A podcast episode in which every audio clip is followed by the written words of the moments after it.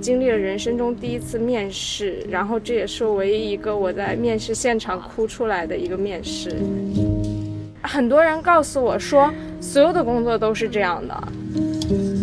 我发现一个公司也可以是不长大的。他说：“嗯，你写这些故事有什么意义呢？”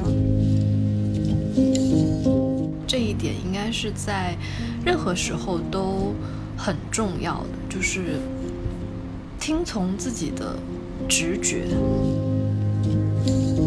总会有其他的方面会提醒着你，你看，你违背了你自己内心里面的想法。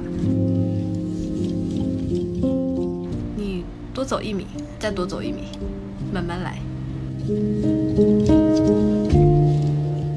晚上好，这里是三明治每日书电台，我是伊曼。那今天的每日书电台有一点特别，然后之前都是只有我一个人，那今天还有另外一位主播，他是若冰。呃，若冰介绍一下自己。大家好，我是若冰，然后我是今年四月份来到三明治实习的，然后现在也正在北京读研究生二年级，然后我现在很高兴能今天晚上在北京。凉凉的秋风中，跟伊麦一起录播课。嗯，今天我们要聊的话题呢，其实还是跟普鲁斯特问卷有关。那如果大家听了我们上一期的每日书电台的话，我们上一期是沙院的普鲁斯特问卷的答案。那今天我们想要呃聊的，其实是也是普鲁斯特问卷里的一个问题，叫做你最喜欢的职业是什么？那我们之所以这一次的开头是若冰跟我一起录，也是很特别的。是若冰是这一期普鲁斯特问卷班班主任。那若冰要不要先说一下，你当这个普鲁斯特问卷班的班主任是什么感觉？我感觉到就是大家在写问卷之前都。个个兴致勃勃，然后非常有动力，但是大概写了半个月之后，大家就变得比较丧了，就是每天都感觉是有一种，呃，被普鲁斯特问卷的问题所吊打的那种心情。然后，当然也有一些呃同学说表示并没有什么感觉。那你自己其实上个月也是写了完整的一个月的普鲁斯特问卷，就是你也回答了这二十八个问题，你自己回答的感觉是什么？其实我知道普鲁斯特问卷是在三年前，那个时候我在美国的时交换的时候，是我第一次填写普鲁斯特问卷。然后当时我觉得这个问卷特别好，然后我就直接自己做了一个问卷星，然后发送给了我的很多朋友，一个一个撕戳，你知道吗？就是那种还其中还包括那种。可能微信上两年都没有讲过话的朋友，啊，后来大概收到了二十。但你发送的标准是什么？就是你你筛选的标准？我筛选的标准是，我觉得这个人有可能会回答我的问卷，然后我想听到他的回答，就是对我自己来说没有什么特殊，就是比较特殊，但是就是。对我自己来说比较有意义的一个事情，然后后来我就收到了大概二十多份问卷，然后我就，呃，集结了一下，就是写了一篇公众号的文章发这样子。后来我二零一九年的时候又填了一遍，然后二零二零年疫情结束之后又写了一遍，相当于是每每年写了一遍。所以对我来说，我我会发现自己有。呃，年年答案有一些问题，它变得不一样了。然后有一些问题，它可能答案一直是一个。你回去看自己变化的过程，还觉得蛮有意义的。然后另外的话，就是我主动去发给别人问卷，想要看答案的那个，呃，举动也是带给我一些启发吧。就比如说，我给我的妈妈和姐姐都分别发了，他们都填了，填了，填了。然后会，我会发现，就是当这些。最亲爱的人填写这个问卷的时候，他们有一些答案，就因为你也知道里面有一些问题是非常直戳人心的。我看到他们写的那些答案的时候，我会发现他们原来还有一些我不知道的那些不人为人知的一面。那今天要说的这个最理想的职业，然后我跟你聊这个话题，其实也还蛮有意思的，就是我们两个其实是完全不同的状态。所以若冰，你作为一个学生的身份。你是什么时候就是开始考虑你要以后要做什么样的工作这件事情的？嗯，其实，在进入大学的时候就开始考虑了，因为我进入的是一个商学院，然后它特别的竞争激烈，然后大家大概从大一的时候就开始会有一些比较前卫的同学去。呃，做实习，整个氛围就非常焦虑。所以说我当时，我是一个比较没有主见和没有自我的孩子。那个时候，然后我就要学着，我要学着别人去做一样的事情，就是大家都在做的事情，看上去好像很好的事情。大概在大二的时时候，算是接触了第一份比较正经的实习吧。当时，嗯，他们就会有那种就是呃学长学姐比较关系比较好的内推嘛，但是我因为太自闭了，我没有认识什么学长学姐，我又只好自己投简历，投简历，然后当时就是经历了人生中第一次面试，然后这也是唯一一个我在面试现场哭出来的一个面试。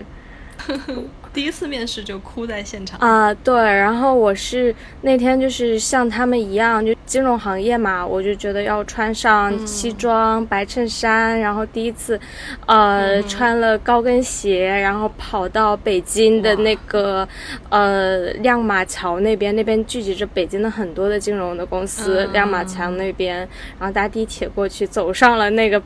二十几层的写字楼啊，不是走上坐坐地铁，然后对坐电梯，对，然后后来就为什么会哭呢？因为当时那个面试官实在是太严厉了，然后就是问了很多，就是那种压力测试一样的问题，就很凶。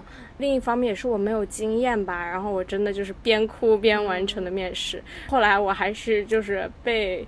被录用了，就经历了人生中的第一次的实习，然后后来接触过的实习，整个好几段我都是在一些就是 VC 风险投资的公司做，让我感受到的一些氛围就是你对。白领的精英的一种神话式的一种想象吧，确实是非常符合那种，嗯，电视剧里放的那种感觉。但是在那个光鲜的背后，就是昏天黑地的加班，大概是那种和互联网行业差不多拿命换钱的那种感觉吧。但是我的朋友们、我的同学们，他们真的是非常非常的努力，以及非常非常的。我我看不出来他们的，我看我能不喜欢。对对，我感觉他们似乎是享受这个事情的，但是对我来说，这是一件非常非常 suffer、非常非常痛苦的事情。我就开始质疑我自己，然后当我意识到我不喜欢的时候，其实我很早就知道自己不喜欢，但是我会强迫自己去做一件自己不喜欢的事情来试试。我到底是真不喜欢还是懒惰呢？我的耐力底线在哪？对，因为就是很多人告诉我说，所有的工作都是这样的，就是就是所有的工作都是很痛苦的，你你需要去嗯做的不开心的。然后很多人跟我说，工作只是谋生的手段，你就把它当做你赚钱的一个。工具，然后以后就可以做自己想做的事情。然后还有一个就是，我会发现金融行业它非常的浮躁，以及有一些价值观上我不认可的事情吧。一些人会跟我说，不是金融行业是这样子的，其他行业都是这样子的，都有非常黑的一面。总之就是给你洗脑。对对对对对，我就被洗了很多脑吧。然后到现在的话，我就会觉得说，唉。不能再被别人洗脑了，我我还是应该有一点自己的主见，这样子。那你在三明治实习了这段时间之后，其实你也有接触到可能跟原来完全不同的一个这种职场环境吧，可以这么说，或者是你在每日书里面可能也看到了很多人，你是什么感觉？有没有让你觉得打开了新世界的大门的感觉？对，我觉得在每日书的一个非常好的一点就是我能够遇到不同职业的人，然后他们的生活状态都非常不一样。比如说，在菲律宾工作的胡不归老师，还有童岩老师呀，他自己在新加坡是妈妈，然后他也在三明治开课，我也看到了，就有很多的一些人，他也自会自己去创业。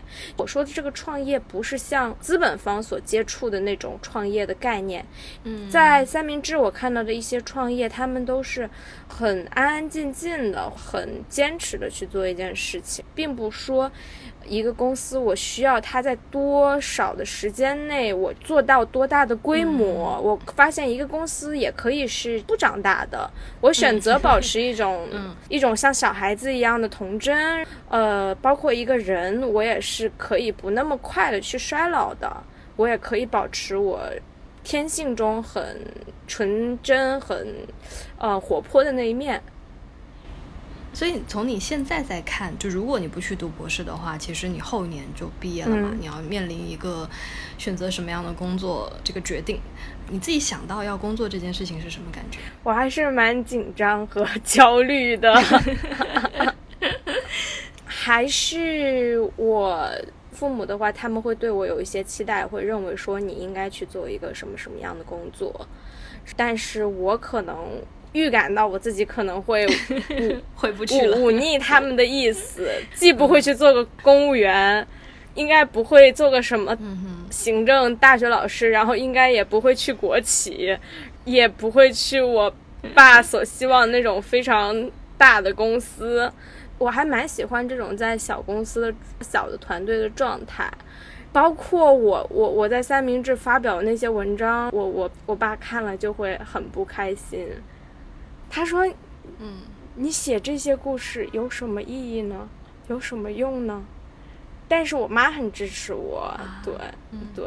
但是我知道我爸是这样，所以说我还是觉得，嗯，我我应我我会有自己的想法，我只是需要去调和和解决一些我未来可能在亲情上所面临的问题，这些是可能我最焦虑的吧。然后还有就是比较期待的一点就是。我以后能经济独立了，然后我的梦想就是我也可以租一个自己的房子，布置起来，或者是如果有条件的话，就是养养宠物啊。然后我我如果有一个自己的空间的话，我就真的可以二十四小时在播播客、放播客了。对于我这样一个迷茫的大学生来说，你觉得有什么建议吗？只是不知道该不该高兴。对于可以回答这个问题，嗯，我觉得不管是不是还是在学校吧，就是这一点应该是在任何时候都很重要的，就是听从自己的直觉。我觉得人是很敏感的，对于你自己的喜好，呃，你的想法，你的兴趣。你你厌恶什么东西？觉得人是非常清楚的，但是很多时候我们是会用头脑去思考，会列出很多应该或者不应该的一些框架。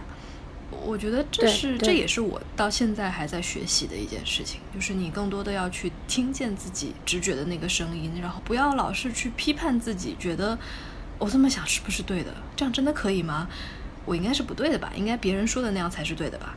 或者是别人做的那样才是对的吧？就是不太相信自己的直觉跟声音。但是 这么多年 反反复复的事情发生，就会不断的验证：当你不为自己发声，你不为自己考虑，你不关注自己的感受，你不在乎它，那生活会无情的打你的脸。总会有其他的方面会提醒着你：你看，你违背了你自己你心里面的想法。让生活来教你做人，有道理。好的，我觉得收到。我也是，我也还在学习。就这件事情很难，就可能也要学很久。就是你每一次可能只为自己多做了一点点，就是刚开始很难一下子变得特别的飒爽啊，就是非常的果敢。我觉得一开始是不太不能做到这样，那就为自己多做一点点。你多走一米，再多走一米。慢慢来，嗯，感觉慢慢的会变得清晰起来。对的。那我们今天的闲聊就到这里了。那接下来还是会有一段像之前一样的每日书独白。那我会念三位每日书作者关于这个问题的回答。如果大家也有对于这个问题的回答，欢迎给我们留言。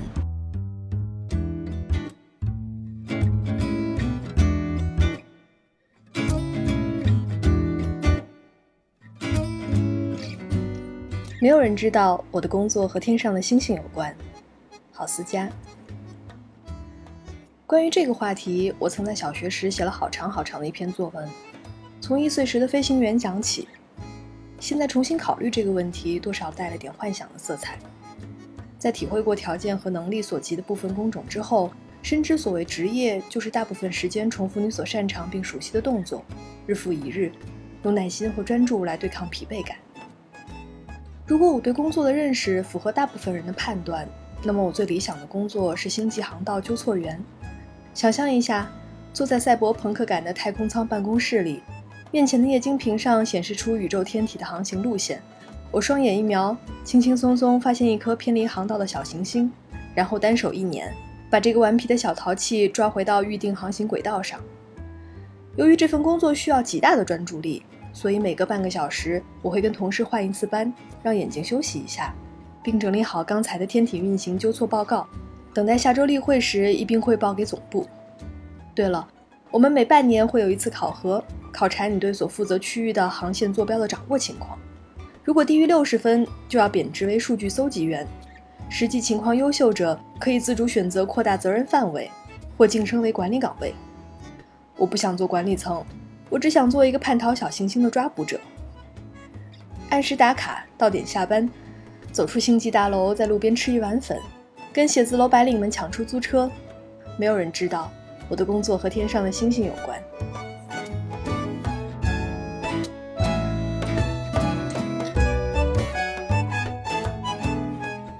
改造一辆房车，带两个家庭去旅行。汪二白邀请了亲友多多。不知道哪一天起，我突然有个改造房车的想法，到现在也不明白，到底是自己想给自己一个改装的房车，还是想从事房车改装这个职业。脑海里不时浮现我对这辆房车的种种设想，应该不是基于一辆五十四座的大巴改装的，它应该是辆高顶的依维柯或者全顺，体积不大，C 一照就能开走，高顶会被切割做成一个可掀起的睡舱，尾部应该会设计成一个小睡舱。这样可以容纳两户家庭一起去旅行。这辆车应该是属于那种麻雀虽小五脏俱全的，会有小小的转角沙发、小小的吧台，水电储备也应该是一应俱全的。淋雨排污设施也会配备，就像歇后语说的“螺丝壳里做道场”，可能难度会比较大，执行起来也会向现实屈服而有所取舍。车身外侧会有一面大大的可收缩的遮阳帘。每到一处会撑起卷帘，放几把折叠桌椅，坐着看孩子们和狗狗在草地上奔跑玩耍。我还经常会为了一些细节而自寻烦恼：车内框架是用松木还是用铝型材？蒙皮用 Napa 真皮吗？一些细节怎么处理？现在想想挺幼稚的，八字都没一撇的事情。不过我还会乐此不疲地复盘构思，有些时候还会去搜索比对想要的材料。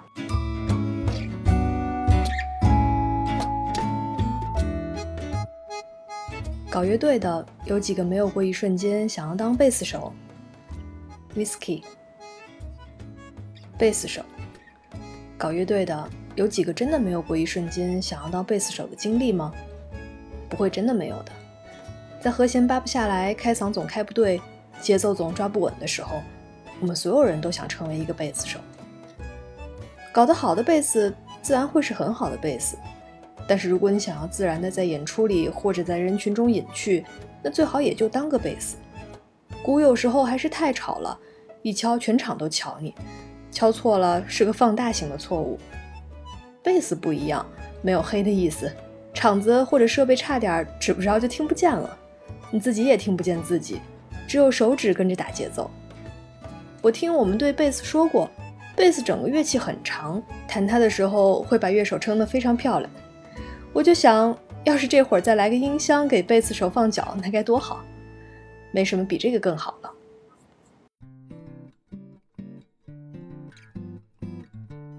听完上面三位每日书作者关于你最喜欢的职业是什么的回答，不知道有没有哪一个回答是戳中你的，是你也觉得你想做这个职业的？嗯，欢迎留言告诉我们。嗯，那今天的每日书电台就到这里啦。那若冰，我们一起跟大家说晚安吧。那就大家晚安，晚安。